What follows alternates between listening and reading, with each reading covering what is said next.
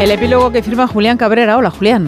Hola, Yolanda. Muy buenas tardes. Bueno, pues ponemos epílogo a una semana que, por si a alguien le cabía alguna duda, ha venido a confirmar que los designios de 47 millones de españoles pasan por el chantaje político de un líder separatista prófugo además de la justicia. Como ocurrió en la votación de decretos este miércoles, Puigdemont, vaticinando un guion que veremos durante toda la legislatura, aprieta a Sánchez para sacar réditos que pueden resultar muy claros para todos los ciudadanos, pero tampoco le ahoga, sabedor de que queda mucho por exprimir.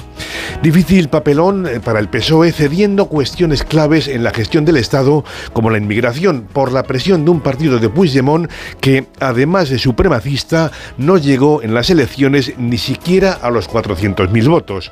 El separatismo sujeta o burro por la corda que dicen allá en Galicia, ahora vueltas con unas bolitas que tratan de, en este caso, usarse como munición contra mayorías absolutas.